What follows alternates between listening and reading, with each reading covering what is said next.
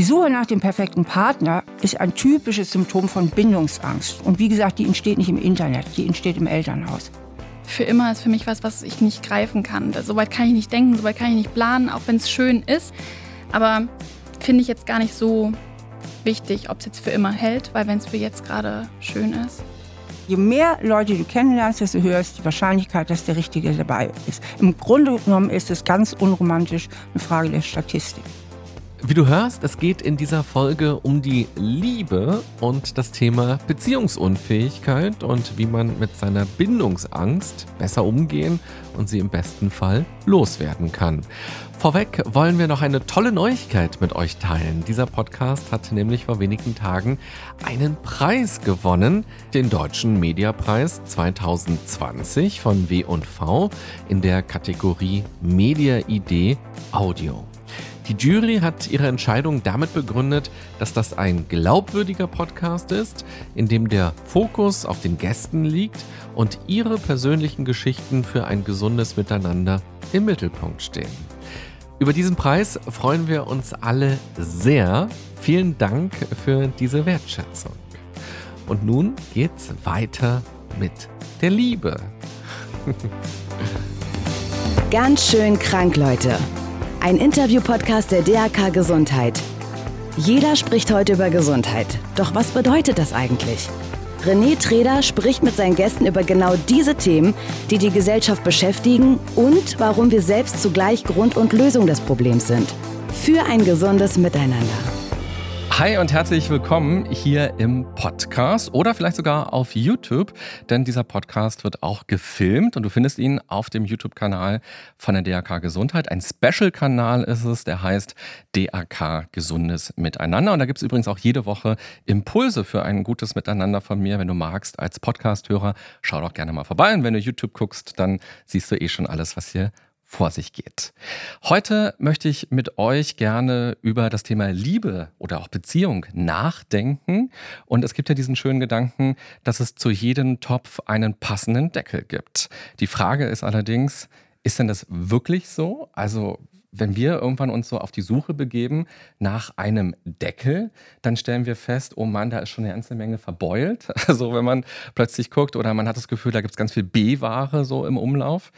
Und bei sich selbst stellt man ja vielleicht auch so manche Beulen fest. Nun sind wir hier aber nicht in einer Kochshow, sondern hier geht es immer um Beziehungen und um ein gutes Miteinander. Und wir wollen heute mal gucken, wie ist denn das mit der Liebe? Sind wir überhaupt noch beziehungsfähig und wie können wir es wieder werden, falls wir es nicht sind? Und ich habe mir zwei ganz wunderbare Gäste eingeladen. Einerseits die Psychologin, Therapeutin und Autorin Stefanie Stahl und die Journalistin, Bloggerin und auch Autorin Marie-Louise Ritter.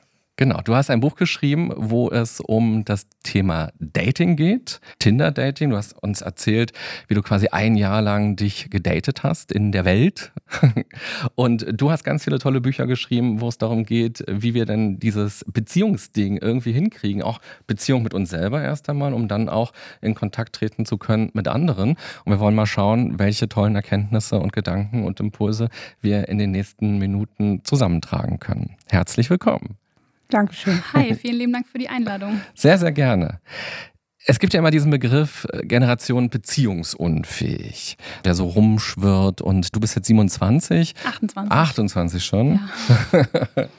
Aber vielleicht passt du ja trotzdem noch da ganz knapp rein in diese Generation, der man immer so vorwirft, die wäre jetzt so beziehungsunfähig, so, die sich quasi immer nur daten, aber nicht richtig binden wollen oder nicht richtig binden können. Mein Gedanke war, als ich mich auch vorbereitet hat auf das Gespräch und mein Leben ist ja auch schon so ein bisschen Vorbereitung gewesen die letzten Jahre, dass wir eher so in einer Zeit leben, die Beziehungsunfähigkeit ein bisschen fördert. Wir sind relativ autonom, sehr individuell. Es gibt so eine Marktwirtschaft der Beziehungen. Wir können auf ganz viel zugreifen. Wir haben das Gefühl, es gibt die unendlichen Möglichkeiten, Partner zu finden und alles, was wir wollen, Sex vielleicht oder gute Gespräche, ähm, Nähe oder Gefühle, die uns lebendig fühlen lassen, das kriegen wir ja alles. Das brauchen wir gar nicht von einer Person. Deshalb könnte man vielleicht als Hypothese in den Raum stellen, gibt es denn sowas wie eine Gesellschaft, die immer beziehungsunfähiger wird? Wie erlebst du denn das, Luise? Also ich glaube, niemand von uns ist wirklich beziehungsunfähig. Ich glaube, das ist eher so ein lifestyleiges Label, was wir uns ganz gerne geben, um halt nicht an unsere tieferen Probleme vielleicht rankommen zu müssen, um uns nicht zu sehr zu reflektieren, weil das natürlich auch schmerzhaft ist, sich irgendwie einzugestehen, warum will ich mich nicht binden, habe ich Verletzungen aus den letzten Jahren nicht verarbeitet. Deswegen, das ist halt viel, viel einfacher zu sagen, hallo, ich bin jetzt, ich bin beziehungsunfähig. Das ist wie so eine Ausrede, so ein schneller Stempel, der halt ganz einfach mal über sich gesagt ist. Und natürlich leben wir in einer Zeit, wir sind ja nicht Ursache, sondern eher Symptom unserer Zeit. Also wir, wir müssen uns auch nicht mehr binden. Wir müssen uns nicht, so wie meine Großeltern, in zweier Konstellation zusammentun, um überleben zu können, sondern natürlich können wir das heute ganz gut alleine. Und das ist deswegen natürlich auch andererseits schön, dass viele sich die Zeit nehmen, sich erstmal selbst kennenzulernen. Von daher ich sehe das recht zwiegespalten. Ich glaube, dass es niemand von uns beziehungsunfähig ist. Ich glaube aber, dass wir uns ganz gerne die Zeit nehmen, einfach uns selbst kennenzulernen und dass die Zeit, in der wir leben, natürlich dafür wie gemacht ist. Und ist die Gefahr nicht, wenn es so viele Möglichkeiten gibt, die man hat, so auf dem Beziehungsmarkt und auch dieses sich selbst kennenlernen, auch dieses Abreiben an den anderen, dass man dann Beziehung leichter vermeiden kann? Man hat ja offenbar viele tolle Leute, die da draußen auf einen warten und die man jetzt nur finden muss. Klar, also Beziehungen lassen sich super leicht vermeiden, vor allem wenn man in einer Großstadt lebt. Man lernt so viele Menschen kennen, dass die Flucht vor Intensität und Nähe recht einfach geschieht, wenn man sich in diese ganzen Oberflächlichkeiten einfach reinbegibt. Man kann jeden Abend jemand anderen treffen, man kann jeden Abend sich anders ablenken von seinen tieferen Sehnsüchten und Gefühlen. Deswegen klar, Hast du es denn in dem Jahr für dich auch als Ablenken erlebt? Du hast ja auch ganz viele Männer getroffen. Du hast es so ein bisschen beschrieben als die Boyband deines Sommers. Die verschiedenen Typen, die du da getroffen hast, mit denen Liebeleien gestartet sind, wo auch Grübeleien gestartet sind bei dir, auch wo du gemerkt hast, ah, das passt nicht zu mir oder da renne ich jetzt jemandem hinterher, den ich spannend finde. Warum finde ich den eigentlich spannend? War das für dich auch eine Form von Flucht ein bisschen? Klar, also ich habe angefangen zu daten, in diesem Jahr voller Dates, das ich in einem Buch verfasst habe, aus einer Beziehung kommend und natürlich mich erstmal ablenken wollend. Ich hatte nicht dieses erste Date und dachte mir, jetzt eine neue Beziehung, das wär's, sondern natürlich war das nur eine Mischung aus Bestätigung bekommen, äh, sich wieder in ein neues Abenteuer vielleicht begeben, sich ablenken. Klar, also wenn man das aus einer Perspektive betrachtet, wo es halt alles ein Jahr her ist, weiß man natürlich, dass es auch viel Flucht und Ablenkung war. Währenddessen hat es sich aber nicht so angefühlt. Mhm. Es gibt einen Film oder ein Buch von Brad Easton Ellis und der Film heißt Die Regeln des Spiels. Und eine der Hauptfiguren reist von den USA nach Europa und auch, glaube ich, nach Asien und datet da ganz viele Frauen an der Stelle. Und das ist wunderschön dargestellt in dieser Szene, weil man so in so einem Schnelldurchraffer ganz viele Namen so liest oder hört von diesen Personen, die er datet und was er mit diesen ganzen Frauen alles so erlebt hat. Da muss ich so ein bisschen an dein Buch denken weil du hast auch die Kapitel quasi benannt nach, nach den Männern, ja. Nach den Männern. Und du reist ja auch durch Hamburg, durch Berlin, du bist auf Ibiza München und noch, genau. genau. und hast ganz viele Dates. Und ich habe mal ein Zitat rausgesucht aus deinem Buch, was ich ganz spannend fand zum Einstieg. Und zwar bist du im Gespräch mit Nils, einem der Männer, die du mhm. triffst, und du stellst ihm eine Frage. Eigentlich findest du ihn spannend, aber er scheint offenbar auch eine andere Frau irgendwie auch noch spannend zu finden. Und du fragst, Hast du die richtige vielleicht schon gehen lassen und gibt es diese überhaupt? Oder machen wir nicht eher eine Person dazu, weil wir uns eben entscheiden, dass sie das ist? Vielleicht ist unser Problem auch einfach, dass wir uns niemals festlegen und verlernt haben, uns festzulegen. Ja, das kommt mir bekannt vor. Das habe ich geschrieben. das kommt dir bekannt vor im Buch und kommt es dir ja. auch bekannt vor quasi aus deinem Leben heraus, dass es so schwer fällt, sich festzulegen und dass wir zwar immer auf der Suche nach dem einen oder der einen sind, aber eigentlich müssten wir uns nur entscheiden und sagen, das ist jetzt die Person? Tatsächlich hatte ich das Gespräch schon gefühlt mit mehreren Freunden, die dann gemeint haben, vielleicht habe ich die richtige schon gehen lassen oder den richtigen in dem Fall das hat irgendwie nicht gepasst, aber vielleicht war es doch der Richtige. Und dann ist halt immer die Frage, machen wir einen Menschen zum Richtigen, zur Richtigen oder gibt es nur diesen einen Menschen, der halt passt? Ein großes Fragezeichen. genau. Steffi, was würdest du denn sagen? Gibt es den Richtigen oder die Richtige, die wir nur finden müssen? Darf ich noch vorher was zu der Generation beziehungsunfähig ja, sagen? Ich gerne. kann die Frage gerne beantworten. Marie-Louise kommt ja jetzt aus der ganz privaten Seite und auch noch aus Berlin und schreibt von ihren subjektiven Erlebnissen, mhm. was ja mehr als okay ist. Aber ich komme jetzt mal ein bisschen mehr aus der wissenschaftlichen Seite. da hat sich das gar nicht erwiesen. Also es stimmt nicht, dass die Menschen beziehungsunfähiger werden. Im Gegenteil, es gibt eine Tendenz, dass auch die jungen Leute beziehungsfähiger werden. Darauf weisen viele Studien hin und auch meine persönliche Beobachtung. Also ich kenne wahnsinnig viele junge Leute, die sich sehr früh binden und auch zusammenbleiben. Das hat es zu meiner Zeit so nicht gegeben. Also wir haben viel häufiger die Freunde gewechselt.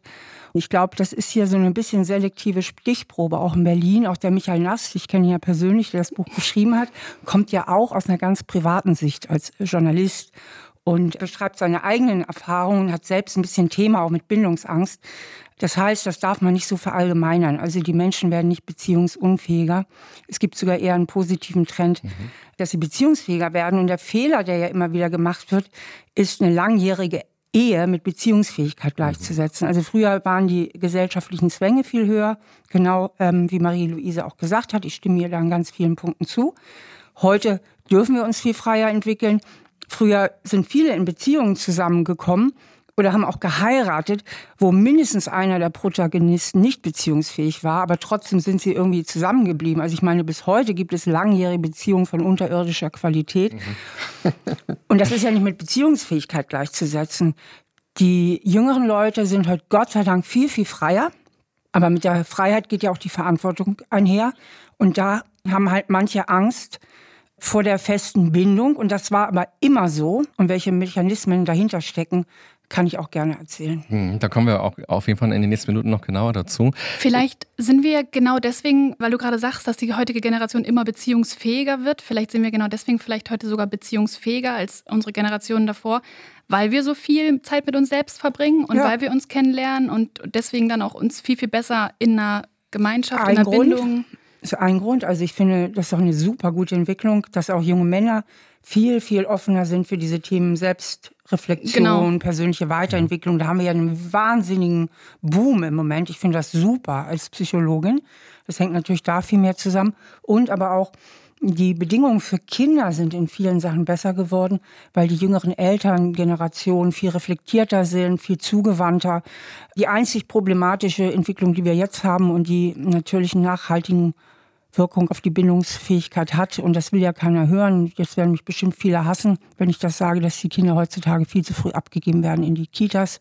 Die sind vom Gehirn nicht so weit. Aber das ist eine sehr negative Entwicklung für die kindliche Entwicklung. Aber insgesamt sind die jungen Eltern sehr bemüht, zugewandt, denken viel nach und da ist noch ein anderer Erziehungsstil als so in der Nachkriegsgeneration. Mhm. Und das macht sich da natürlich auch bemerkbar. Und was glaubst du, woher kommt dann dieses Phänomen, dass viele Leute, auch wenn ich privat mich mit Leuten unterhalte, mhm. darüber sich beklagen oder jammern, dass es so schwer ist, jemanden zu finden und jetzt haben sie den schon gedatet und den und den und irgendwie passiert nichts und jetzt mal gucken, ob der Nächste das ist oder jetzt hat der ihn oder sie geghostet und meldet sich plötzlich gar nicht mehr. Diese Phänomene sind ja irgendwie auch da. Die sind nicht wirklich neu. Mhm. Na, also ich meine, auch früher hat man nicht immer auf Anhieb jemanden gefunden oder hat öfter mal gewechselt oder es wurde Schluss gemacht, man wurde versetzt. Das sind ja alles keine neuen Phänomene und man muss wirklich immer ein bisschen aufpassen mit der Stichprobe. Also Berlin ist die Hauptstadt der Singles. Mhm. Na, also hier haben wir eine andere Stichprobe. Ich lebe ja in Trier. Es ist ein ganz anderes Umfeld und ich kenne unheimlich viele junge Leute, also nicht nur in Trier, auch in anderen Bereichen Deutschland, die sich wirklich früh binden und sehr, also wirklich zusammenbleiben, zum Teil dann auch schon die erste Freundin heiraten. Eigentlich könnte man sagen, wenn man früh Beziehungen, Kinder, Familie will, muss man einfach von der Großstadt wegziehen in die Kleinstadt. Also meine Schwester ist jetzt mit 25 Mama geworden. Feste Beziehung, seit lange Kind, ganz anderes Leben als ich in der Großstadt quasi. Sie wohnt in Magdeburg. Also Aber sind dann quasi die, die, Großstädte nicht nur die Großstädte der Singles, sondern sind da dann die beziehungsunfähigen Menschen? Ich glaube umgekehrt, das zieht natürlich manche Menschen auch mehr an. Berlin hat schon immer Individualisten angezogen mhm. und Individualisten schleppen nicht selten auch gewisse Beziehungsproblematiken mit sich. Die hätten sie auch in der Kleinstadt, aber der entkommen sie auch gerne und tauchen dann halt lieber auch unter in der Großstadt. Mhm. So rum würde ich die Ursache-Wirkungsverkettung sehen. Also eine Großstadt oder das Internet entscheidet nicht über unsere Beziehungsfähigkeit, weil der Bindungswunsch ist so wahnsinnig tief in uns genetisch einprogrammiert. Da können ja. nicht 30 Jahre Internet kommen. Das wäre ja absurd, ja, wenn die Evolution so schnell wäre. Die ist ja im Gegenteil schleppend langsam. Die hat ja bis heute nicht verstanden, dass es inzwischen Kühlschränke gibt und wir das Fett nicht mehr so anlagern müssten. Ja, also die Evolution hat noch gar nichts verstanden. Und da wird ja nicht in 30 Jahren Internet jetzt plötzlich unser genetisches Programm sich ändern. Ne? Das kann ja gar nicht sein. Das bestimmt nicht, aber unser Verhalten verändert sich ja. Also auch wenn ich auf Online-Shopping oder auf Einkaufen gucke, so wenn ich früher was wollte, dann habe ich mir halt eine Liste gemacht und bin vielleicht losgezogen. Irgendwie zehn Tage später habe mir das geholt, solchen technischen Gegenstand oder so. Und heute sitze ich auf meinem Sofa, habe in der einen Hand irgendwie ein Brötchen und in der anderen habe ich die Maus und sage, jetzt order ich das her und in 24 Stunden habe ich es hier. Und unser Online-Dating-Verhalten hat ja auch nochmal so ein bisschen verändert. Klar, wir haben alle immer noch diesen genetischen Wunsch, wir wollen Beziehung oder wir wollen Bindung, aber wie wir uns auf den Weg machen, da hat doch das Internet schon einen Einfluss. Ja, und zwar äh, laut wissenschaftlicher Studienlage einen positiven. Mhm. Denn online angebahnte Beziehungen, das ergeben die wissenschaftlichen Studien, was mich auch überhaupt nicht überrascht, sind haltbarer und glücklicher als die im normalen Leben angebahnten was für mich auch absolut Sinn macht, weil im normalen Leben verliebt man sich am besten noch Hals über Kopf. Na, man kennt den anderen noch gar nicht wirklich, nur die ganzen Projektionen laufen, die Hormone spielen verrückt. Man zeigt sich von der besten Seite, ist bemüht, den anderen an die Angel zu kriegen. So, dann kommt man vielleicht irgendwann zusammen. Und irgendwann lässt ja diese Verliebtheitskurve nach und dieser Rausch lässt nach und dann sieht man vielleicht erstmal, wie man sich da ans Bein gebunden hat.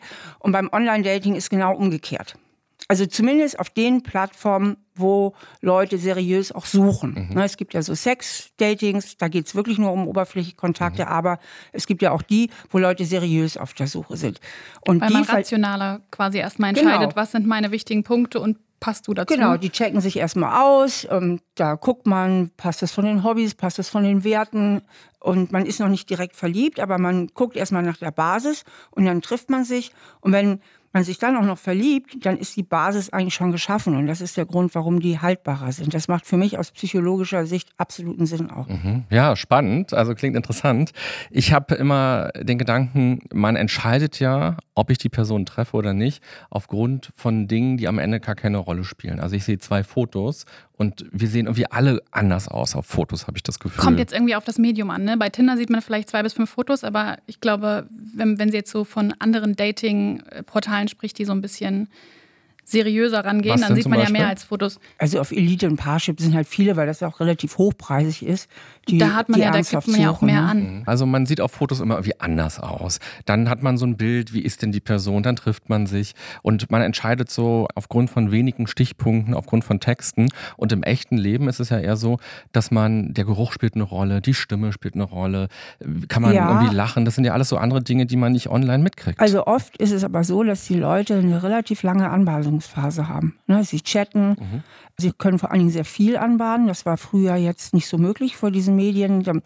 Stellen wir mal vor, man findet jemanden, der eine Stunde weit weg wohnt. Ja, dann ist man ja nicht ständig, hat man sich da abends gesehen. Heute, die chatten dann jeden Abend und dann telefonieren sie und dann treffen sich. Also eigentlich ist der Austausch oft vorher schon relativ hoch mhm. bei vielen. Manche mhm. sagen, okay, lass uns lieber direkt treffen. Das ist natürlich auch. Das habe ich immer gemacht, weil es mir auch zu aufwendig war. Also mhm. das gleicht ja dann fast einem Vollzeitjob, dass man, wenn man mit jemandem im Online-Dating hin und her schreibt und da vielleicht sogar mit mehreren Menschen schreibt, weil man da einen gefunden hat, den man ganz gut findet und der ist auch ganz nett und der schreibt irgendwie nett zurück, dann ist man ja den ganzen Tag nur noch am Handy und immer pinkt irgendeine App auf und sagt, hier ist eine neue Nachricht, schreib doch mal wieder zurück. Ich habe dann immer gesagt, so Kaffee trinken nachher mhm. oder nicht.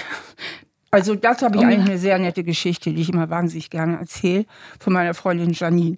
Die hat sich scheiden lassen und hatte dann auch wirklich, weil die Scheidung sehr schwierig war, eine schlechte Zeit so ein, halbes Jahr war sie wirklich schlecht dran und er hat sich auf die Suche gemacht und hat innerhalb von einem Jahr sozusagen ihren Traummann gefunden. Dann habe ich gesagt, sag mal, Janine, wie hast du das gemacht? Ich kenne so viele, die suchen und suchen und finden niemand. Dann hat sie mir gesagt, das ginge ganz einfach. Also als erstes müsse man eine Entscheidung treffen. Da fängt es nämlich bei vielen schon an. Die sind nämlich innerlich ambivalent. Na, die sind sich gar nicht so klar, ob sie wirklich eine Beziehung wollen. Also als erstes muss man sich entscheiden, ja, ich will.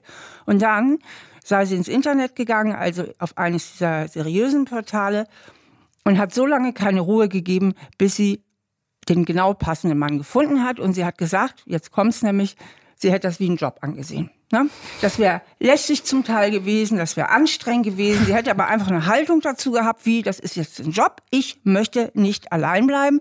Über die verschiedenen Dates sei ihr auch immer klarer geworden, was zu ihr passt, was sie braucht. Und jetzt hat sie ihren Traummann, ist super happy mit dem und diesen Rat gebe ich allen Frauen weiter, die mich fragen, sei es in meinen Psychotherapiesitzungen oder sonst im Leben. Ich sage, genau so ist es. Denn je mehr Leute du kennenlernst, desto höher ist die Wahrscheinlichkeit, dass der Richtige dabei ist. Im Grunde genommen ist es ganz unromantisch eine Frage der Statistik. Mhm. Und da sind wir wieder bei der Ausgangsfrage. Gibt es also den richtigen oder die richtige? Jetzt hast du noch das große Wort Traummann eingeworfen. Also mhm. würdest du sagen, gibt es tatsächlich? Es gibt einfach Menschen, die ganz besonders gut zu einem passen, vom Persönlichkeitstyp her. Es gibt so Persönlichkeitstypen, die gehen sehr gut miteinander. Andere, die müssen ein bisschen mehr Toleranz haben, wobei das nicht heißt, dass sie nicht auch eine glückliche Beziehung führen könnten.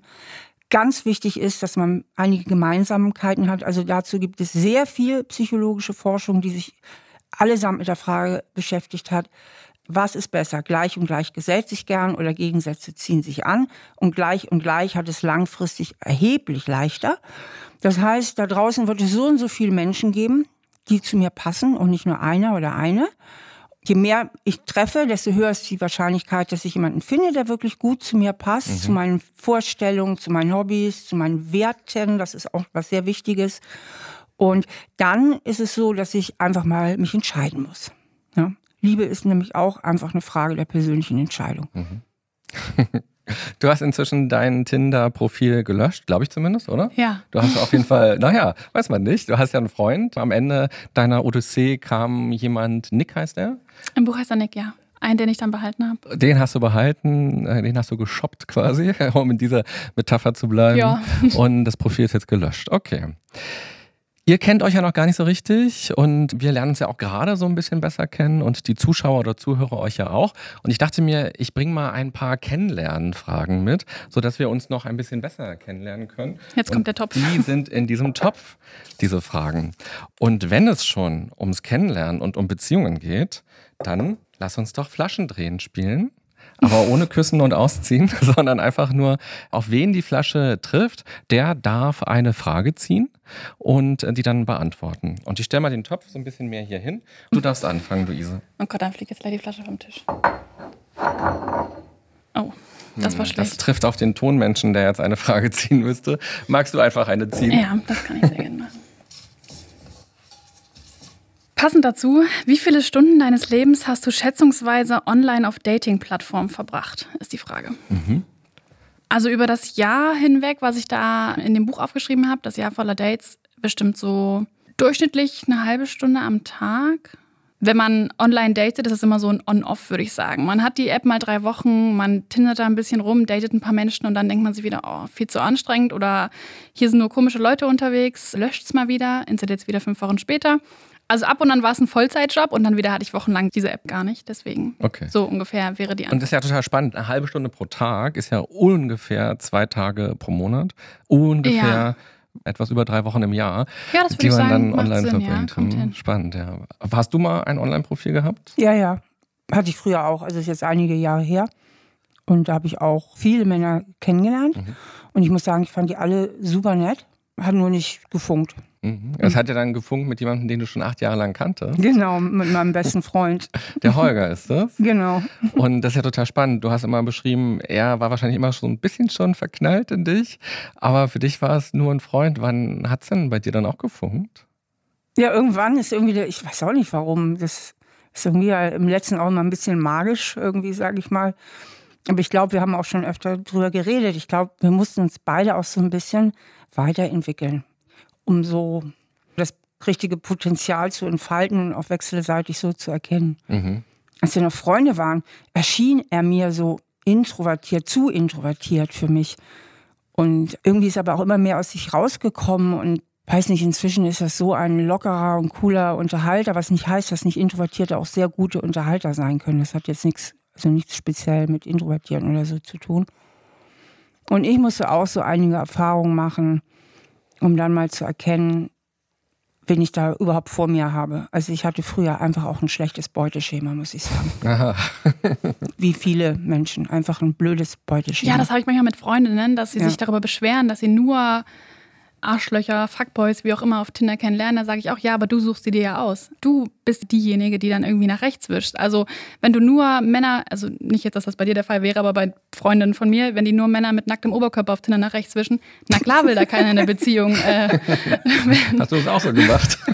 also ne, das ist dieses Beuteschema, was man dann hinterfragen muss. Habe ich da irgendein Muster und ist das so zuträglich mhm. zu dem, was ich eigentlich will? Ja. Genau, du hast ja vorhin gesagt, gleich und gleich kann eine gute Beziehung machen, aber gleich und anders zieht sich häufig an. Das finden wir häufig erstmal spannend, Menschen, die anders sind als wir. Ja, das ist kurzfristige Anziehung und gleich und gleich ist langfristige Verbundenheit, genau. ne? Also bei der Anziehung spielt unterschwellig etwas eine sehr große Rolle. Und zwar haben wir ja nur wenige psychologische Grundbedürfnisse. Zwei davon sind unser Bedürfnis nach Bindung auf der einen Seite und unser Bedürfnis nach Freiheit und Autonomie auf der mhm. anderen Seite. Wenn man da innerlich gut in der Balance ist, also gut Bindung leben kann, Bindung heißt, ich kann mich anpassen, ich kann kooperieren, ich kann vertrauen, ich kann zuhören, ich kann mich einfühlen, aber auch Autonomie leben kann. Das heißt, ich weiß, was ich will und ich kann für meine Wünsche auch eintreten und kämpfen, wenn es sein muss. Ja, wenn ich beides gut kann, dann bin ich sowieso gut in der Lage, auch Beziehungen zu führen. Und viele Leute sind so ein bisschen aus der Balance, zum Beispiel zugunsten der Bindung. Die sind zu überangepasst, zu bedürftig fühlen sie sich auch, hm, haben auch das Gefühl, ich brauche eine Beziehung, sonst fühle ich mich viel zu einsam. Und die stehen natürlich auf Menschen oft oder Männer oder Frauen, die eher diese autonome Seite vertreten, weil sie das so sexy finden, so toll, so anziehend und weil es ihnen selber auch ein bisschen fehlt und umgekehrt. Aber die Autonomen sind auch gerne mal die, die vielleicht manchmal zu autonom sind und dann auch die Enge der Beziehung oder die Verantwortung scheuen, die Nähe fliehen. Und so entstehen öfter mal so Verbindungen zwischen einer Seite, die eher so bindungsbedürftig ist, und der Autonomen. Und die Autonomen finden die Bindungsbedürftigen auch interessant, weil die genau das haben, was ihnen auch ein bisschen fehlt. Und das kann halt dann so clashen. Mhm.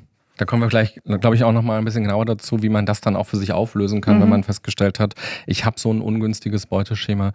Was tue ich denn dann? Magst du auch einmal die Flasche drehen? Ha. Schon wieder ich. Oh, passend. Was ist dein Beuteschema? Das, ja das war jetzt unabsichtlich, genau die Frage zu ziehen. Also ich habe kein optisches, also ich war jetzt nur auf Tinder unterwegs. Auf Tinder ist meistens, dass die Leute zwei bis fünf Bilder drin haben und nicht wirklich eine Beschreibung. Höchstens vielleicht ihre Größe und ein Neu in Berlin oder sonst was.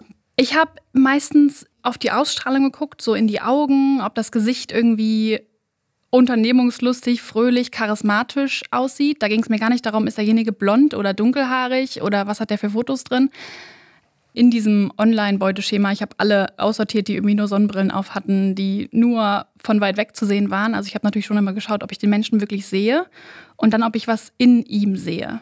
Das klingt oberflächlich, aber manchmal bin ich der Meinung, von einem Bild, von einem Menschen kann man sehen, ob man mit dem ein intensives, spannendes Gespräch haben könnte oder ob nicht so viel bei rumkommt. Wirklich? Finde ich, ja. Echt? Aber vielleicht ist es auch einfach meine mehrjährige Erfahrung und dann eine Menschenkenntnis, die sich irgendwie entwickelt, dass man jemandem Ansehen ist irgendwie blöd, aber auch so beim Schreiben merkt man ja dann, spätestens da ist derjenige schlagfertig und hat der was zu erzählen. Also das finde ich irgendwie das Wichtigste, dass ein Mensch was zu erzählen hat. Dass Aha. er eine Meinung hat, dass er Geschichten erlebt hat, von denen er berichten möchte. Dieses Kommunikative. Total. Also finde ich auch mega Das ist vielleicht mein, mein Beuteschema dann. Da läufst du natürlich Gefahr, dass die etwas Introvertierten zu schnell aussortiert werden. Ja, Und total. die kommen nämlich auf den zweiten Blick, weil die ja. haben unheimlich viel zu bieten. Aber, hm. Aber der Unterschied zwischen Extro und Introvertierten ist ja, ich bin zum Beispiel auch extrovertiert, wir Extros, wir sind Sprechdenker. Das heißt, wir können reden und denken gleichzeitig und sind dann selber öfter überrascht, im Guten wie im Schlechten, was wir so raushauen. Mhm. Und die mhm, Intros, die denken erstmal nach und reden dann. Und wenn die jetzt auf ein Extro stoßen, haben die manchmal auch zu wenig Raum. So, und die brauchen einfach ein bisschen längeren Anlauf, aber die Intros sind sehr, sehr fokussiert, haben wahnsinnig viel Interessen, auf die sich auch lange konzentrieren können und sehr vertiefen können. Das heißt, die haben meistens wahnsinnig viel interessante Hobbys und ein sehr reiches Innenleben. Während wir Extros, wenn wir in uns gehen, finden wir da meistens gar nicht so viel drin vor, sondern sind sehr angewiesen auf den Input aus der äußeren Welt. Ja, und da könnte es sich für dich bestimmt mal lohnen, mal so einem Intro ein paar Chancen zu geben. die Blüte geht bei denen etwas später auf sozusagen. Während die voll offene Blüte der tollen Extros, die sich manchmal auch super gut darstellen können, natürlich auch die Blätter schneller wieder runter. Also du würdest bestimmt auch sagen, dass du der Meinung bist, man kann nicht von einem Bild aus bei einer Dating-App erkennen, ob man mit dem Menschen ein Gespräch führen kann. Halte ich für riskant.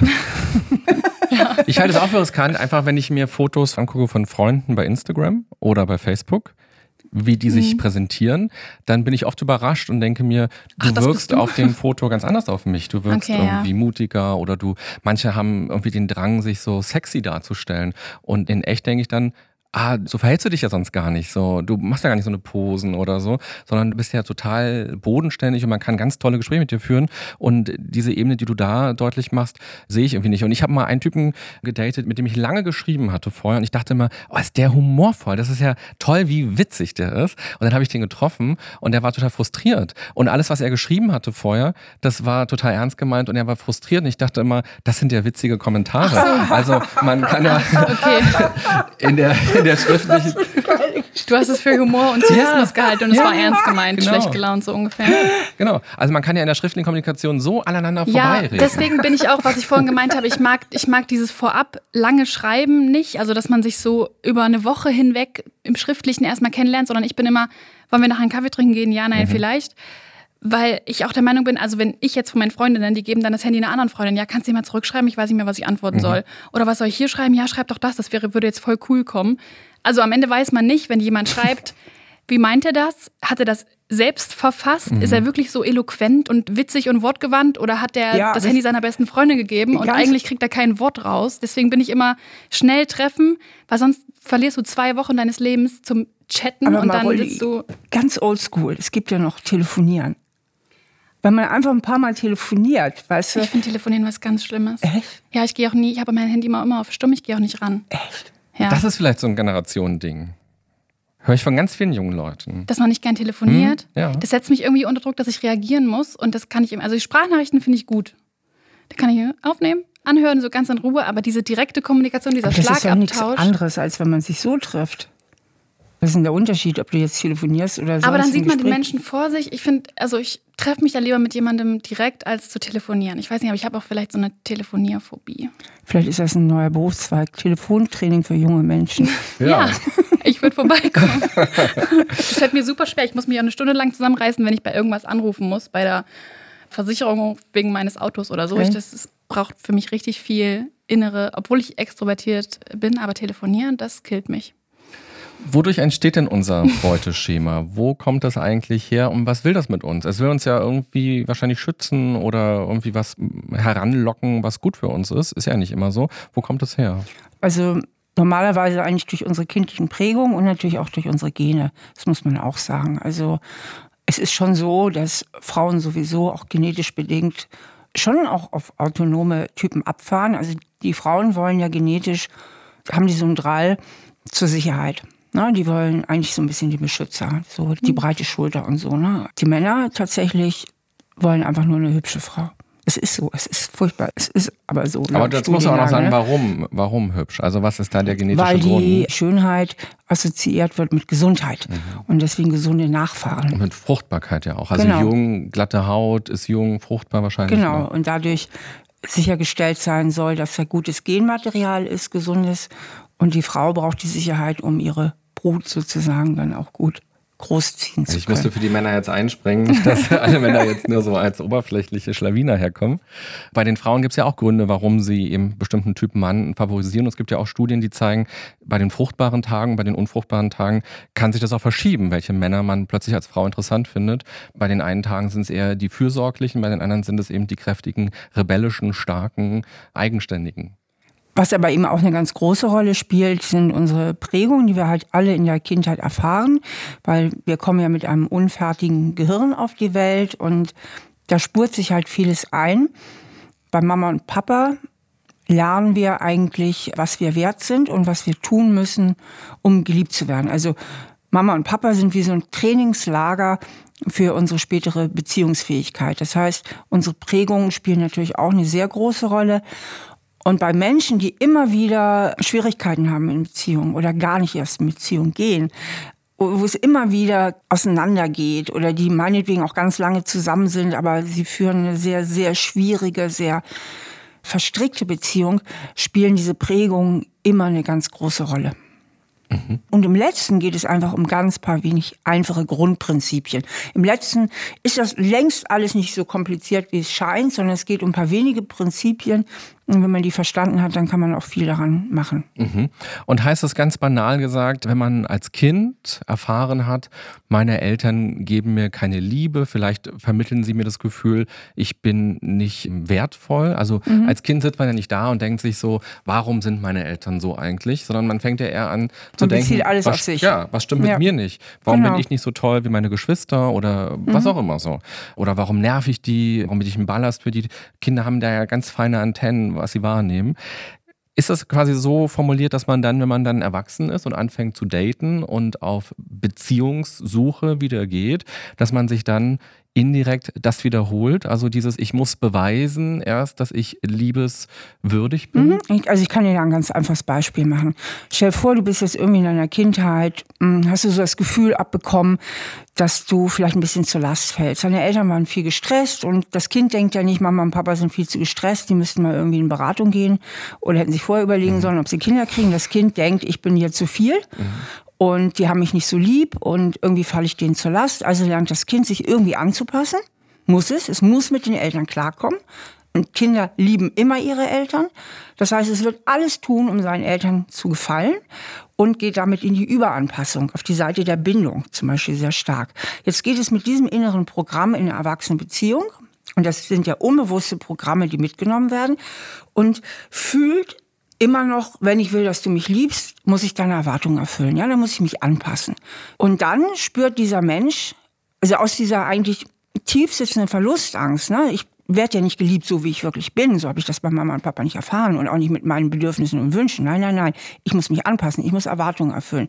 Und mit diesem Programm geht er jetzt in eine Liebesbeziehung, tut das und dann merkt er halt früher oder später, je nach Phase der Beziehung, oh, mir wird das hier alles zu eng ich verliere mich selbst, ich komme zu kurz so. Und dann kommt diese Bindungsangst, dieses Autonome, weil dieser Mensch nicht gelernt hat, dass er in einer Beziehung und ein freier Mensch sein kann. Und Freiheit bedeutet ja in diesem Zusammenhang, ich habe die gleichen Rechte wie mein Partner. Ich darf auch meine Bedürfnisse äußern. Ich darf mich auch mal durchsetzen. Also ich kann auch in der Beziehung frei sein, ich selber und authentisch zu sein, weil das Gefühl von Freiheit entsteht ja, indem ich mich authentisch fühle. Aber da sie sich bei Mama und Papa nie wirklich authentisch verhalten haben, sondern sich zu stark angepasst haben, haben sie das so nicht gelernt. Und dann kommt eben das an der Oberfläche des Bewusstseins oft, was ich als Schwächenzoom bezeichne. Das heißt, Eben waren sie noch verliebt, jetzt wird die Beziehung aber verbindlicher und plötzlich kommt tausend Zweifel, ob der andere wirklich der oder die richtige ist. Plötzlich ist die Nase zu groß, plötzlich ist der Hintern ein bisschen zu dick, man ist total abgeturnt und denkt, das geht gar nicht. Und die Liebesgefühle erkalten, die sexuelle Lust lässt rapide nach und man bewegt sich so langsam Richtung Exit von der Beziehung. Und dahinter stecken aber ganz, ganz tiefe Programme und ganz viele die darunter leiden, das sind nicht wenige, denen ist das gar nicht bewusst und die laufen immer mit dem diffusen Gefühl durch die Welt, ich habe nur noch nicht den oder die richtige gefunden und daher kommt auch diese Suche nach einem perfekten Partner. Das kommt nämlich nicht durch unsere angebliche Supermarktmentalität, sondern die Suche nach dem perfekten Partner, die wird ja immer in den Medien so dargestellt, ja, heute ins Internet und das böse Internet und die gehen ja wie im Katalog und der ist noch nicht perfekt und der nicht. Das stimmt alles nicht. Das ist nicht die Ursache. Die Suche nach dem perfekten Partner ist ein typisches Symptom von Bindungsangst. Und wie gesagt, die entsteht nicht im Internet, die entsteht im Elternhaus. Denn je perfekter der Partner ist, desto weniger sind ja meine Selbstbehauptungsfähigkeiten gefragt. Wenn der andere super perfekt ist, muss ich mich ja gar nicht behaupten, was ich ja nie gelernt habe bei Mama und Papa, mich selbst zu behaupten und für mich einzutreten. Mhm. Und daher kommt dieser Wunsch nach dem perfekten Partner. Das heißt, der einzige Weg ist, das für sich zu reflektieren und Absolut. auch festzustellen, es ist nicht die Nase bei dem anderen, die mich wegtreibt Nein. und die Suche zu dem scheinbar Nein, richtigen. Sondern meine Angst vor Nähe, mich in dieser Nähe zu verlieren, weil ich schon als Kind mich zu viel angepasst habe an die Erwartungen meines Umfelds. Und ich sage jetzt mal rein von der Wissenschaft her, wir haben ja Zahlen.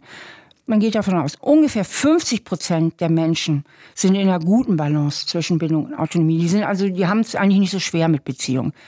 man sagt so 50 bis 60 können das ganz gut, die sind in einer guten Balance, die haben diesen sicheren Bindungsstil. Aber 40 bis 50 Prozent haben die nicht. Also das sind nicht wenige. Das sind viele, die entweder zu sehr zum Klammern neigen oder immer, wenn es eng wird, flüchtet, beziehungsweise, was ja auch ganz klassisch ist, in der Beziehung, wo sie ihr Liebesobjekt nicht festgenagelt bekommen, also wo sich der andere nicht einlässt, klammern sie. Haben sie aber jemand, der sie haben will, dann laufen sie davon. Mhm. Das Programm kennen ja viele. Die große Liebe ist immer die unerreichbare und die erreichbare, oh, pff, will ich die jetzt wirklich haben? Ja, nö, nö, nein, vielleicht, nö, ach nee, eigentlich eher doch nicht. Ja, und was tun wir jetzt? Weil sonst, wir landen ja quasi dann immer wieder in dieser Situation. Mit jedem werden wir ja irgendwann dahin kommen, wenn wir dieses Muster nicht durchbrechen. Wie durchbrechen wir das? Also die Lösung ist auf jeden Fall nicht im Außen. Also die Lösung ist nicht da, dass man dann irgendwann doch den Richtigen kennenlernt oder die Richtige, sondern die Lösung ist, sich zu überlegen, was hat mich geprägt und wie bin ich persönlich in Bezug auf Bindung und Autonomie aufgestellt und diese alten Projektionen aufzulösen. Also diese Mama-Papa-Geschichten. Also sich wirklich klar zu machen, ey, heute bin ich groß und die Welt da draußen ist nicht Mama und Papa. Und ich bin nicht hier auf der Welt, um alle Erwartungen zu erfüllen. Mhm. Ja. Oder auch umgekehrt erstmal, ich bin gut genug, wie ich bin. Ich darf ich sein und ich muss mich nicht verbiegen bis zur Selbstentstellung, um jemand anderen zu gefallen. Also zu lernen, eigentlich im Grunde zu lernen, ich bin okay, wie ich bin und ich darf authentisch sein. Das mhm. wäre der Exit, das wäre der Weg. Mhm. Glaubst du, dass man diese kindheitlichen Probleme, die man so angesammelt hat, dass man die mit sich selbst lösen kann? Oder würdest du sagen, dass eigentlich jeder Zweite in Therapie gehört? Also ich kann dir da eine ganz konkrete Antwort geben, aufgrund der vielen Bücher, die ich schon geschrieben habe. Ich weiß von unheimlich vielen Menschen, die sich mit meinen Büchern komplett rausgeholfen haben und sicherlich auch mit anderen Ratgebern, die es gibt. Aber du kannst dich mit einem guten Ratgeber kannst du dich, wenn du so ein mittleres Problemniveau hast, ich sag mal die Normalgestörten, ne? wenn ja. du jetzt zu den Normalgestörten gehörst, dann das sind die allermeisten. Wenn du dann motiviert bist, kannst du ganz, ganz viel in Eigenarbeit machen. Und ein guter Ratgeber ist besser als ein schlechter Therapeut. Okay. Weil wir haben auch unter den Therapeuten, ich bin ja auch Psychotherapeutin, eine Normalverteilung, wie in allen Berufen. Es gibt gute, es gibt mittelmäßige und es gibt schlechte. Und wenn der Therapeut oder die Therapeutin das Thema überhaupt nicht erkennt, mhm. dann kommst du da keinen Schritt weiter. Ja. Und ein guter Ratgeber, der genau dein Thema trifft und sagst, ja, stimmt, genau das ist es eigentlich, ja, der kann dich sehr weit bringen. Dann wird es ja auch viele Eltern geben, die gerade zuhören. Mhm. Also viele, die vielleicht gerade ein Kind bekommen haben oder das bald vorhaben oder vielleicht haben sie auch schon eins, was so im Kindergartenalter, im Schulalter ist.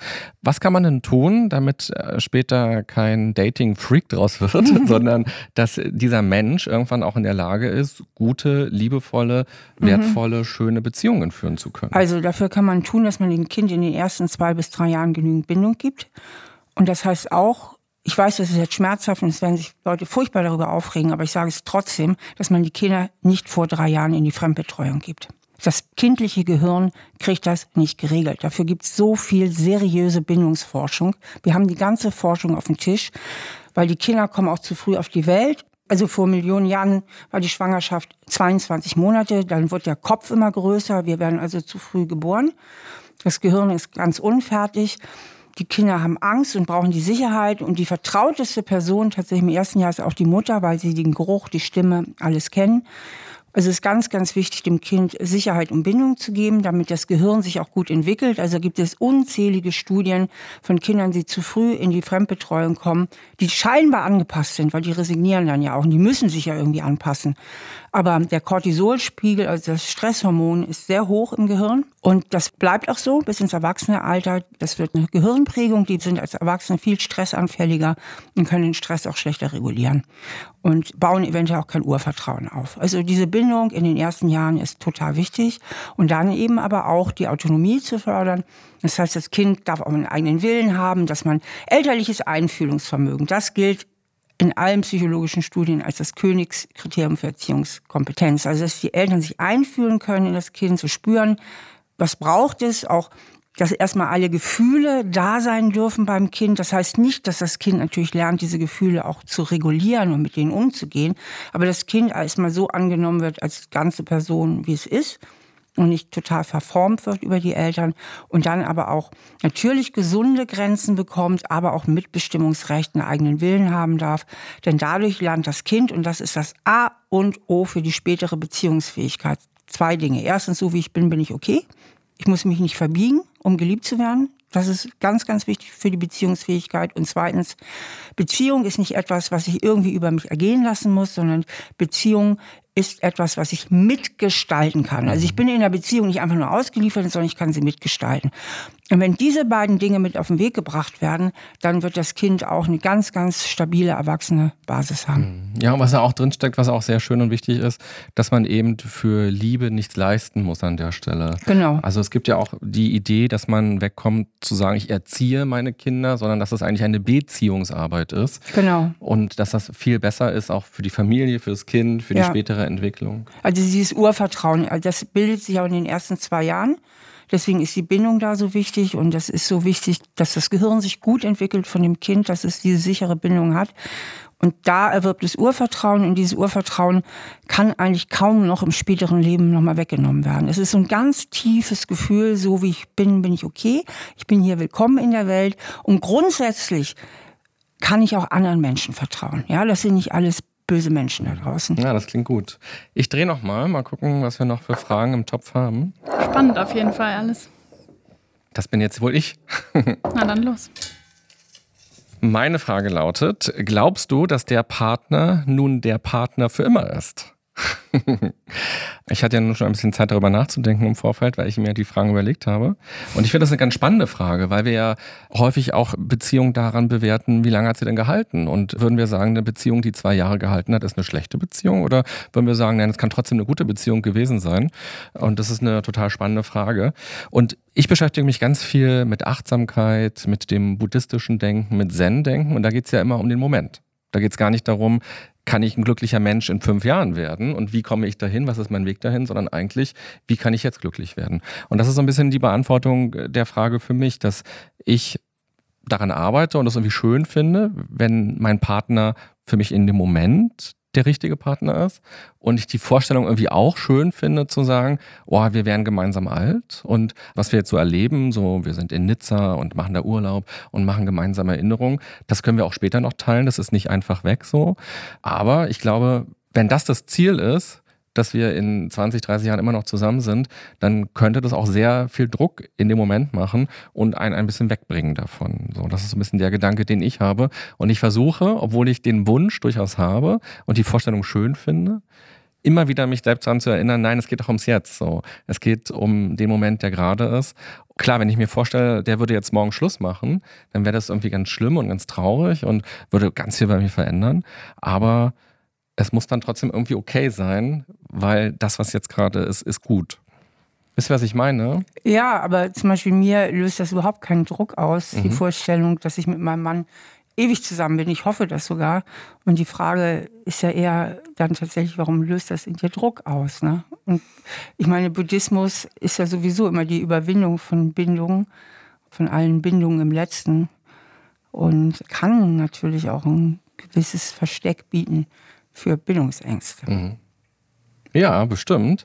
Der Buddhismus sagt halt, konzentriere dich nicht auf das, was sein könnte und verfang dich nicht in irgendwelchen Hoffnungen oder auch in Ängsten in der Zukunft, sondern guck mal, was hier alles ist, wie reich das hier und jetzt eigentlich ist und was du jetzt machen kannst. Ja, das macht ja auch immer Sinn und gleichwohl bleibt für mich die Frage bestehen, also warum löst es in dir Druck aus, die Vorstellung, dass du vielleicht die nächsten 20 Jahre mit deinem Partner verbringst? Ja. Vielleicht Druck, was zu verbocken. Also. Er ist zu verkacken. Ja, so. naja, ich glaube, es ist äh, der Druck, dass daran sozusagen die Beziehung bewertet wird, dass das der Maßstab ist. So, aha, nur wenn sie jetzt bis 80 quasi hält, so, dann okay. ist das eine gute Beziehung gewesen, sondern ob sie gut oder schlecht ist. Aber wer sind denn die Bewerter? Das bist doch letztlich nur du. Das bin ich, genau. Mhm. Das ist aber auch das die Gesellschaft. Die, die, Gesellschaft, die Familie, die mhm. Freunde. Das, das, sind ja ganz viele Menschen, die ja auch fragen, hey, ach, ihr seid gar nicht mehr zusammen. Oh Gott, warum denn nicht? Das ist ja traurig. Das tut mir leid für dich. Also das sind ja so Reaktionen, die wir bekommen. Also häufig ist es ja auch so, wir leben ja in einer Welt, wo das Single-Dasein häufig als was Negatives dargestellt wird. Also jemand, der Single ist, dann heißt es, oh Luise, du bist so ein hübsches Ding, warum bist du warum denn Single? Findest du denn niemanden? Das hast du bestimmt oft gehört. So. Also ich höre das ganz oft bei Freundinnen im Umkreis oder bei Kolleginnen, ja. wo Leute sagen, was, Steffi, du bist bist ja immer noch Single, du bist auch so hübsch. Warum findest du keinen? Das klingt so nach so einer Großtante auf einem Familiengeburtstag. Mhm. Also ich glaube, in meinem Alter, in meinen Freundinnen ist Single sein jetzt nichts Schlimmes mhm. oder Verwerfliches. Gefühlt ist es eher so auf Familienfeiern, dass sich dann so eine Oma dritten Grades gefühlt äh, irgendwie fragt, warum hast du denn niemanden? Warum hast du denn wieder keinen jungen Mann dabei? Mhm. Ähm, sonst finde ich Single sein eigentlich super. Und zu diesem für immer, ich glaube, das ist ein unfassbar schöner Gedanke. In mir macht das keinen Ruck, diese Vorstellung, wenn man alt ist, noch zusammen zu sein, mhm. dieses Veranda-Ding, ne? auf welcher Veranda auch immer man dann sitzt, aber es ist ja so diese Vorstellung, dass man mit 80 im Alter auf irgendeiner Veranda gemeinsam sitzt. Ich finde das was unfassbar Schönes, aber ich glaube, dass wir uns mit diesem für immer Beziehungen im Nachgang irgendwie kaputt machen. Mhm.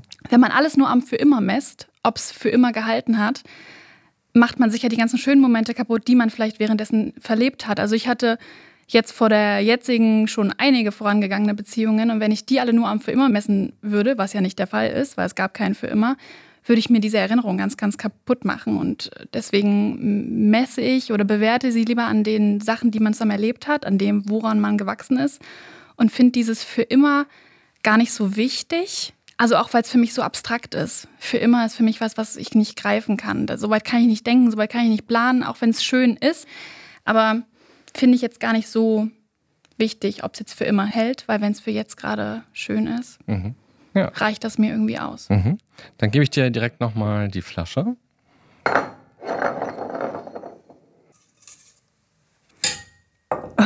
Wie viele Beziehungen hattest du in deinem Leben? Ui, waren schon ein paar.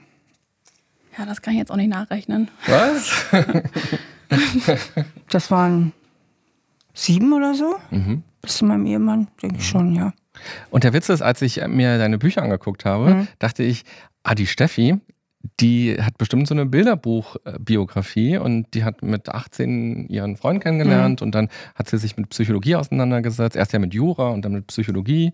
Dann ist sie irgendwie auf den Trichter gekommen, was zählt im Leben, wie kriegt man eine glückliche Beziehung hin und jetzt ist sie da bestimmt schon seit ganz vielen Jahren. Und dann habe ich auch von dir gehört, ja, dass du so mit Ende 30 in einer Beziehung warst, die dann gescheitert ist, wo du auch für dich nochmal dein Beuteschema viel besser verstanden hast und dann auch angefangen hast, die ersten Bücher zu schreiben und dich mit diesen Themen auch so tiefer auseinanderzusetzen und eigentlich aus einer Krise heraus, ja, auch diese Brille nochmal so aufgesetzt hast bei dir. Ich denke, ich darf für mich in Anspruch nehmen, dass ich eigentlich mit so die erste bin, die in Deutschland fundiert über Bindungsangst geschrieben hat und eigentlich auch über den deutschen Raum hinaus. Ich habe auch einen guten Überblick über die amerikanische Literatur. Es gab immer unheimlich viel zur frühkindlichen Bindung. Da gibt es wirklich sehr, sehr viel Forschung, sehr viel. Aber zu den Bindungs- Fähigkeiten, Bildungsstilen, wie sich das dann im Erwachsenenalter umsetzt oder auslebt, dazu gab es sehr wenig. Und ich hatte damals, das kann ich ganz offen sagen, bin ich an jemanden geraten, der eine ausgeprägte Bindungsangst hatte. Und ich kannte das gar nicht so und es gab auch kaum Literatur dazu.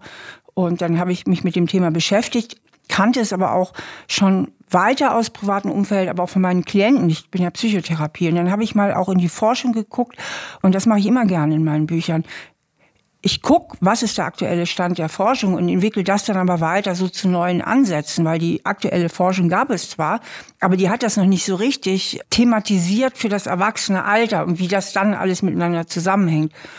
Und dadurch bin ich so tief in diese Beziehungsproblematik als Autorin, als Psychologin und so weiter eingetaucht.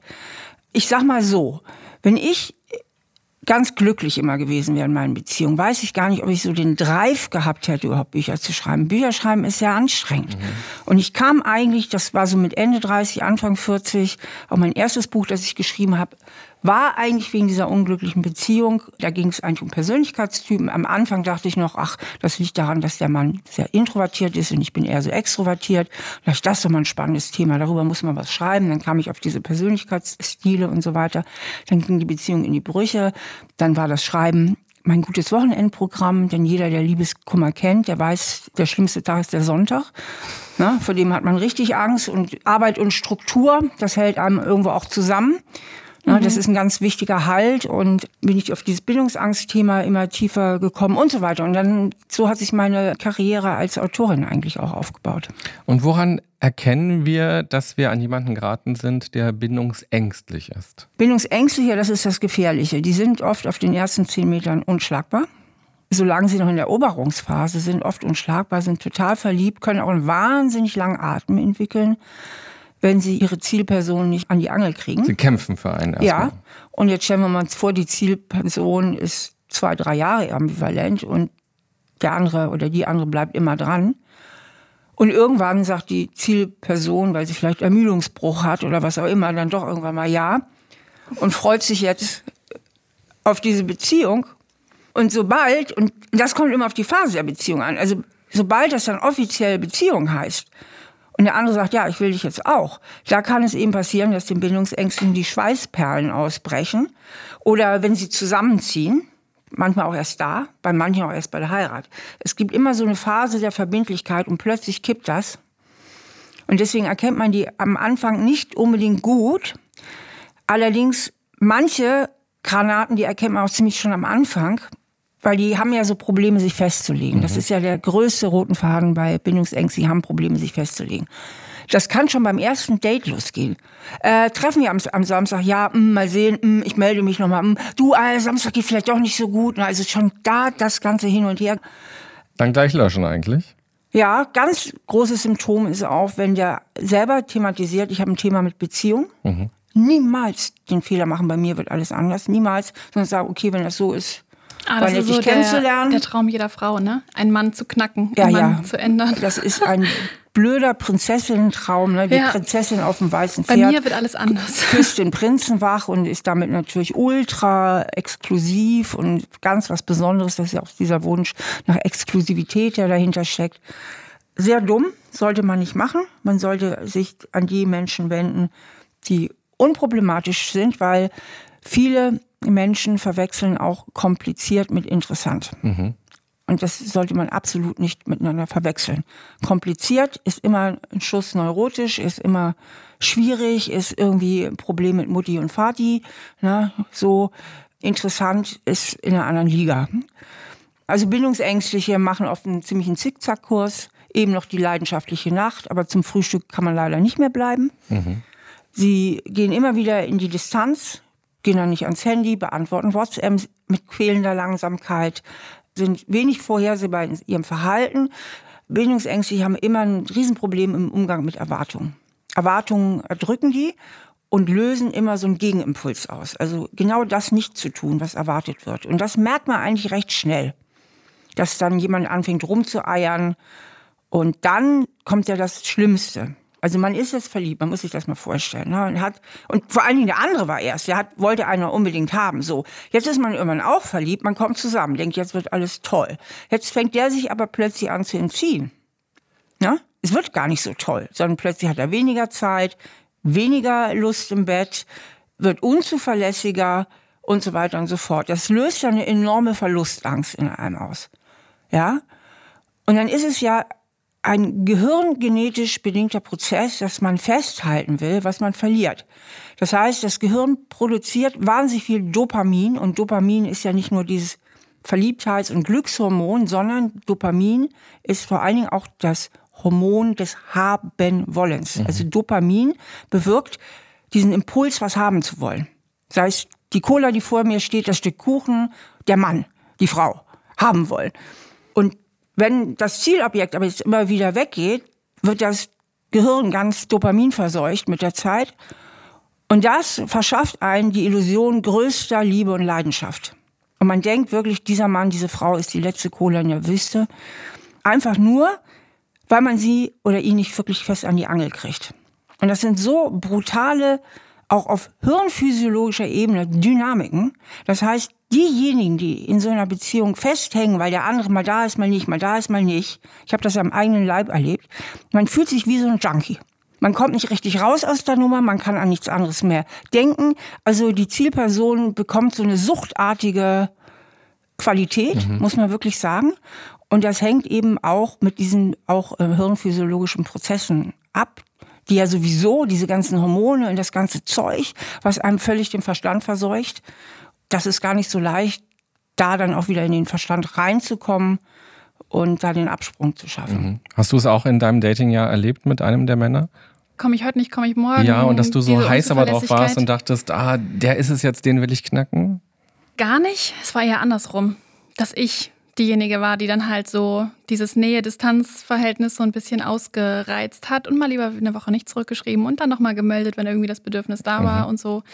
Ich hatte es eher im Gegenteil, dass bei dem anderen dieses Problem bestand, dass man mich nicht greifen konnte.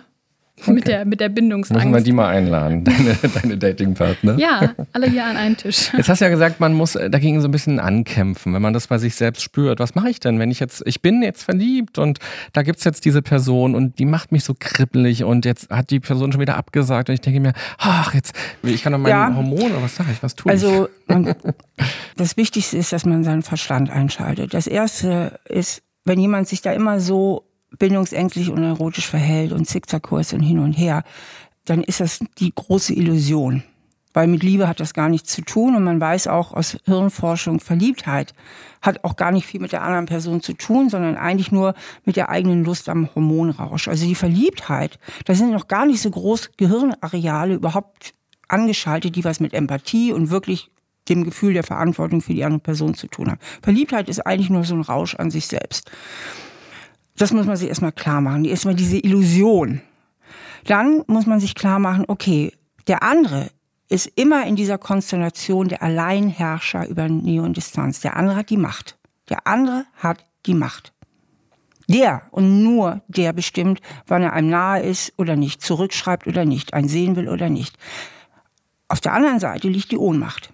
Das heißt, wir haben hier ein Machtgefälle. Und was passiert dann? Der Ohnmächtige guckt zu dem Mächtigen rauf. Das ist ein Blick nach oben. Und wenn man sich das mal so vergegenwärtigt, dann erstrahlt der Mächtige natürlich in einem wahnsinnigen Glanz. Also das ist dann wirklich die Göttergestalt sowieso in Person, ja? Weil man so hoch guckt, der hat so viel Macht. Das muss man sich klar machen, dass das ein billiges Prinzip der Konditionierung ist. Und was das Wichtigste ist, man muss sich aus dem Selbstwertspiegel herausnehmen. Das heißt, wir sind alle konditioniert von Mama und Papa. Bei denen lernen wir unseren Selbstwert kennen. Wenn Mama uns anstrahlt, spüren wir, oh, die freut sich, dass es mich gibt und ich bin was wert. So. Und diese Konditionierung ist ein Leben lang erhalten. Und kein Mensch ist frei davon. Wenn mich jemand lieb anlächelt, fühle ich mich gut. Wenn jemand böse mit mir ist oder mit mir schimpft, fühle ich mich nicht so gut. Unser Selbstwert empfinden wir immer im Spiegel der anderen auch. Nun geraten wir an jemand, der mich haben will und mal wieder nicht, mich haben will und mal wieder nicht. Locken und blocken, locken und blocken, locken und blocken. Und jetzt schlägt diese Konditionierung natürlich zu, dass man denkt, ich müsste noch schöner, noch besser, noch egal was sein man ist ja so gekränkt auch in seinem Selbstwert. Und im Grunde geht es gar nicht so sehr wirklich um den anderen, sondern dass man sich seinen eigenen gekränkten Selbstwert heilen will, indem man den anderen doch von sich überzeugt. Und zwar restlos von sich überzeugt, dass der endlich merkt, was für eine geile Frau man ist oder was für ein geiler Typ man ist. Dann gerät man in diese Sucht, den anderen wieder in die Kontrolle reinzubekommen, weil das ist ein Riesenkontrollverlust. Das können wir überhaupt nicht abgenetisch ne? und evolutionär geht gar nicht. Und dann geht dieses Erobern. Ich muss den oder die jetzt von mir überzeugen, noch schöner, noch besser, noch toller sein, um auch meinen Selbstwert wieder zu retten. Und damit hängt man sowas von an der Angel mit diesem Programm. Das heißt, die einzige Chance, die man eigentlich hat, man kann im ersten Schritt sagen, pass mal auf, ich glaube, du hast da ein Problem mit Bindungsangst, lies doch mal die Bücher von der Frau Stahl. So, jetzt kann er sagen, oder sie, lass mich mit dem Psychokram zufrieden, ich habe kein Problem mit Bindungsangst, ich stehe aber noch nicht auf dich. So, dann ist die Birne sowieso geschält. Das heißt, wenn der andere nicht bereit ist, an sich zu arbeiten, steht man auf verlorenem Posten, dann gibt es nur eine Form der Kontrolle, nämlich dass man sich trennt. Da hat man nur zwei Möglichkeiten. Entweder man unterwirft sich der Beziehungsqualität, weil wie gesagt, der andere ist ja Alleinherrscher über Nähe und Distanz und die Beziehungsqualität, entweder Unterwerfung oder Revolution. Dann muss man raus. Wenn der andere sagt, du, ich glaube, ich habe da auch ein Thema mit und ich will da wirklich jetzt mal dran arbeiten, dann sieht die Lage natürlich viel, viel günstiger aus. Also dann kann es sein, dass man doch noch mal da eine gemeinsame mhm. Basis findet. Ne? Mhm. Das Dümmste, das Allerdümmste, was man tun kann, ist, dem Näheflüchter hinterher zu rennen. Je mehr man hinterher rennt, desto mehr fühlt er sich eingeengt. Man sollte dann eher strategisch sein und sagen, ich drehe jetzt mal den Spieß um ich gehe jetzt mal drei Schritte zurück, ich gehe jetzt mal in die Autonomie oder mache einfach auch mal Schluss und sage, ich habe keinen Bock mehr auf dieses Theater. Dann kann es passieren, dass der plötzlich sagt, äh, so war das jetzt aber auch nicht geweint. Denn in dem Moment, wo es keine Nähe, Bedrohung mehr gibt, kann ja im Näheflüchter noch mal so ein Bindungswunsch wieder nach vorne kommen. Das ist ja die Grundlage von allen On-and-Off-Beziehungen, ist ja Bindungsangst. Wenn der Näheflüchter mit dem anderen zusammen ist, fühlt er sich zu eng, die Liebe geht weg, ist man getrennt, gibt es keinen Feind mehr, kann die Liebe ja plötzlich wieder gefühlt werden. Also will man den anderen wieder zurückhaben. Und dann muss der andere cool bleiben und sagen, du kommst ja nicht mehr ins Haus, bevor du dich nicht mit deiner Bindungsangst beschäftigst. Ne? Dieses Spielchen spielen. Also wenn du jetzt von diesem Ohnmachtsgefühl und diesem Selbstwertgefühl, was dann darunter leidet, sprichst, ich habe das versucht in diesem, wenn ich jetzt gedatet habe und da war halt jemand, der so mit meiner Nähe, Distanz irgendwie gespielt hat, also der sich so rausgezogen hat, nicht mehr geantwortet hat und dann wollte ich natürlich umso mehr, dass er irgendwie, dass daraus mhm. was wird. Ich hatte so einen in dem Jahr, der dann halt immer sich so ein bisschen nicht verfügbar gemacht hat und dann wollte ich es dann natürlich umso mehr. Also doch, hatte ich ja eben gefragt. Eben sagtest du doch, wäre immer nur umgekehrt gewesen. Also hauptsächlich umgekehrt. Ja, einer war dabei, da wollte ich dann und dann, deswegen, das ist mir gerade eingefallen, wie ich das dann für mich gelöst habe und für mein Selbstwertgefühl, dass ich mich einfach gefragt habe, wenn er jetzt vor der Tür stehen würde, wenn er jetzt so richtig wollen würde, würde ich dann noch wollen? Und dann hat sich das alles gefühlt aufgelöst weil ich dann erkannt habe, dass ich nur die Bestätigung haben wollte in dem Moment. Also ich wollte es nur so sehr, weil der andere es halt nicht wollte. Und deswegen habe ich mich in diese Ohnmacht begeben und habe dann mein Selbstwertgefühl irgendwie drunter leiden lassen und mich da so klein gemacht und war so, hallo, beachte mich, hier bin ich doch übrigens und das wäre doch was ganz Tolles. Weil ich habe dann einfach mich kurz in dieses Gedankenexperiment begeben und gesagt, wenn er jetzt derjenige, der wollen würde, wäre ich dann noch so investiert. Sehr ehrlich, sehr ehrlich. Und dann ging es. Also so ja, cool. habe ich dann Mhm. Das dann auch beendet natürlich dann an dieser Stelle, nachdem es irgendwie so drei Wochen, das war so ein Sommer in Hamburg, das war der Kajakmensch. Mhm. So eine Zufalls-Real-Life-Bekanntschaft, das was jetzt ja auch schwieriger gemacht hat, weil wenn man online und so auf Tinder unterwegs ist, weiß man ja, die Menschen wollen jemanden kennenlernen. Wenn man jemanden so in einem Berufskontext so kennenlernt, weiß man es ja im Zweifel nicht. Hat der jemand anderen noch? Da erkennt man ja noch nicht, ob derjenige offen für. Klar, aber ihr seid gleich so ins Leben ineinander geplatzt sozusagen genau. und habt gemerkt. Das, war, das ist mir so, jetzt gerade noch eingefallen. Da habe ich dann einfach mir gedacht, wenn dieser Gustav jetzt vor der Tür stehen würde und sagen würde, hier bin ich, Luise, nimm mich, ich bin dein, da wäre das Licht schon wieder erloschen gewesen. Es ging mir nur um das Kämpfen so. Und ich glaube, das geht vielen Frauen so. Und dieser Gedankentrick, dass man einfach sagt, wenn er jetzt wollen würde, würde ich dann noch wollen. Nee, eigentlich nicht so unbedingt. Ja, und Männern geht es ja auch so. Ich glaube, Luise, ich lade dich mal auf eins meiner Seminare ein. ja, habe ich da Bedarf? Hat sich ja gerade ein bisschen geoutet. Ne? Ja, doch. Ich komme sehr gern vorbei.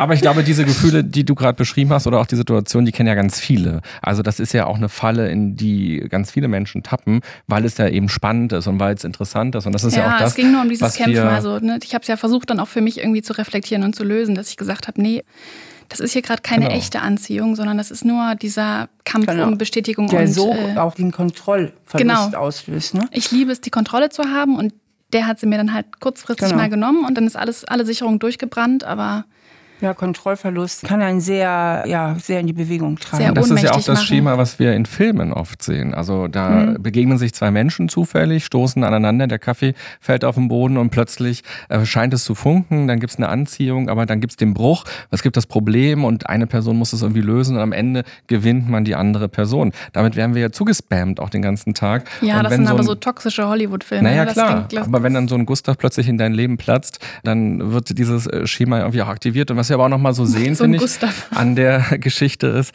dass Selbstreflexion ja auch nochmal hier ganz wichtig ist. Also natürlich kann man dem anderen so ein Buch geben und sagen, hey, setz dich doch mal mit deiner Bindungsangst auseinander. Aber die beste Wahrscheinlichkeit, ein gutes Leben zu führen, ist ja wahrscheinlich, wenn man sich mit seiner eigenen Dynamik auseinandersetzt wenn und dann man bei sich versteht. selbst bleibt. Also wenn man nur versucht, sich selbst zu ändern. Also ich finde es immer schwierig, das klingt so nach, ich möchte den anderen Menschen ändern. Wenn ich ja, so sage, arbeite jetzt doch mal aus an dir. meiner Beratungserfahrung und ja. die ist umfänglich. Ich kenne die Verzweifelten auf der anderen Seite. Ja, natürlich. Die wollen nur einen einzigen Wunsch. Wie kriege ich den anderen zurück? Was muss ich machen? Gibt es irgendeine Chance? Ja, und dann sage ich, jo, du kannst ihm sagen, pass mal auf, ich glaube, du hast hier ein Thema oder wir haben ein Thema, das ein bisschen mehr auf Augenhöhe lernen.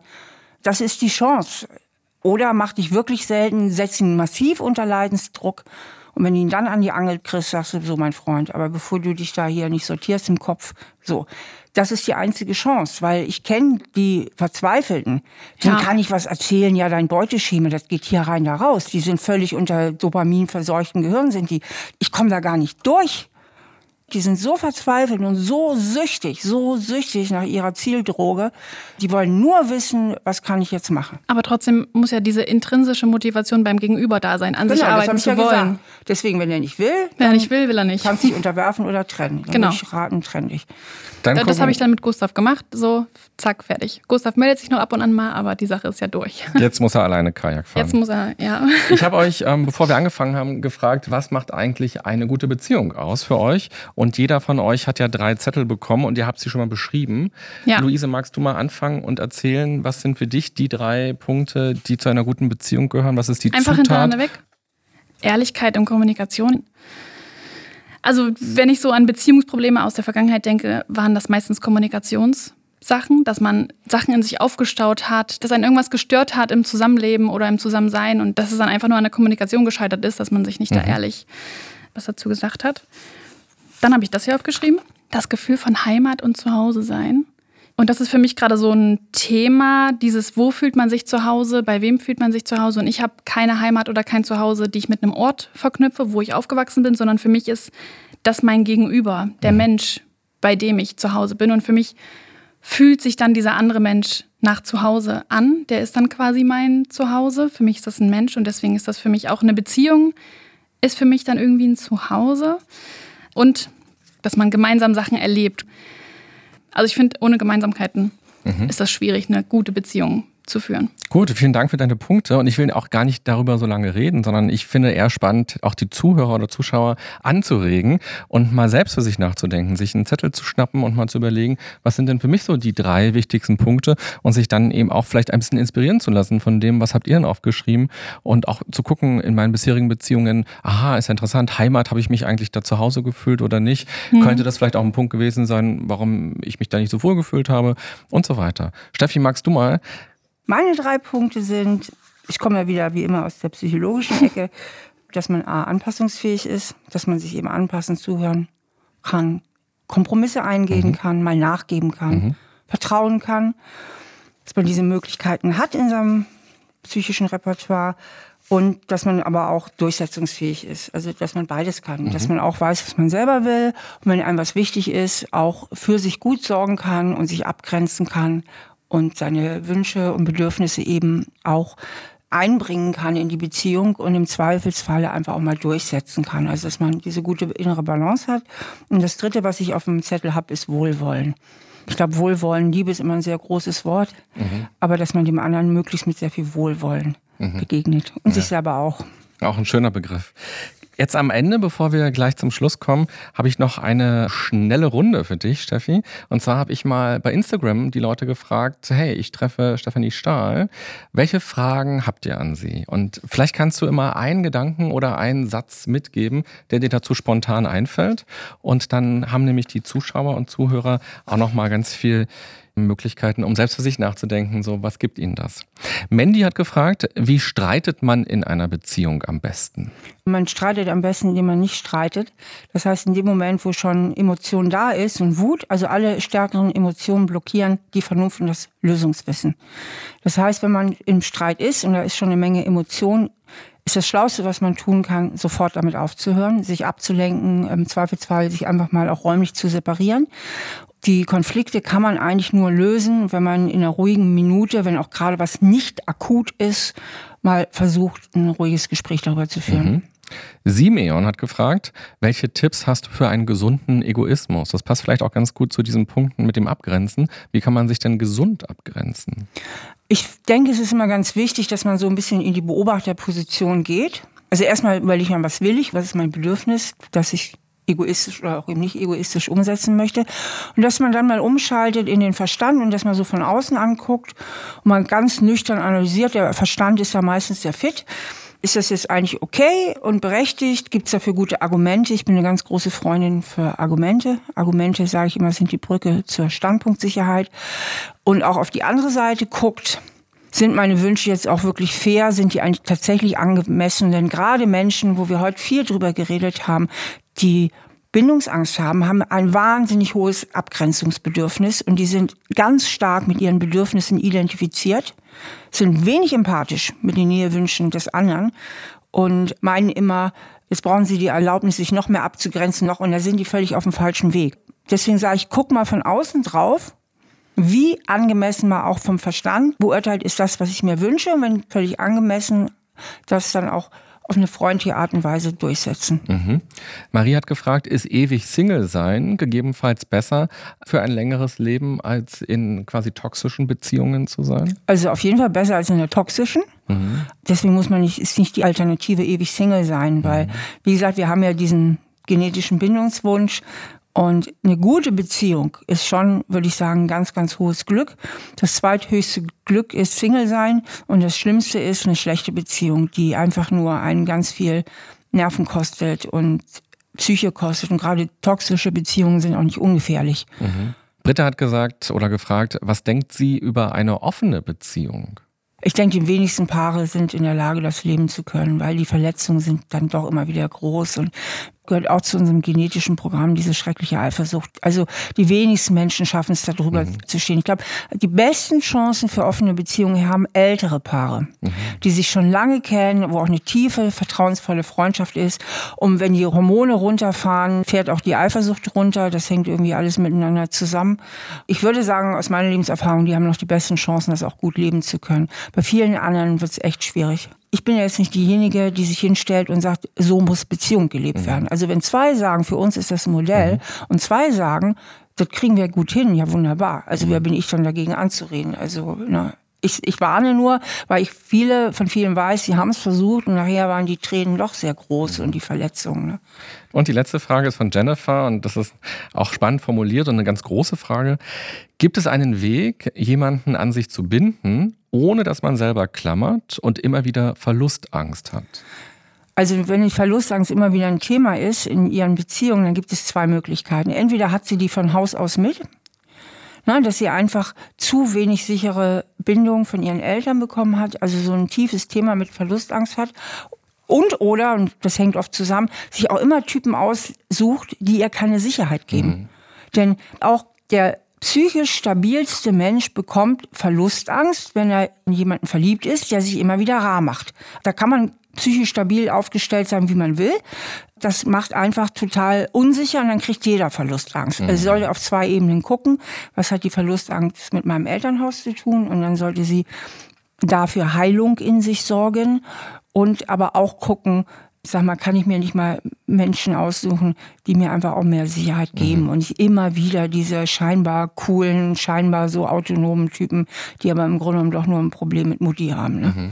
Ich fand auch die Formulierung interessant, dass sie sagt, äh, gibt es einen Weg, jemanden an sich zu binden? Also sie sieht ja die Bindung bei sich in der Aufgabe. Eigentlich sollte es ja eher so genau. sein, dass die andere ja, Person danke sagt... danke für den Hinweis, hast du völlig recht. Habe ich eben noch ein bisschen überhört, aber stimmt.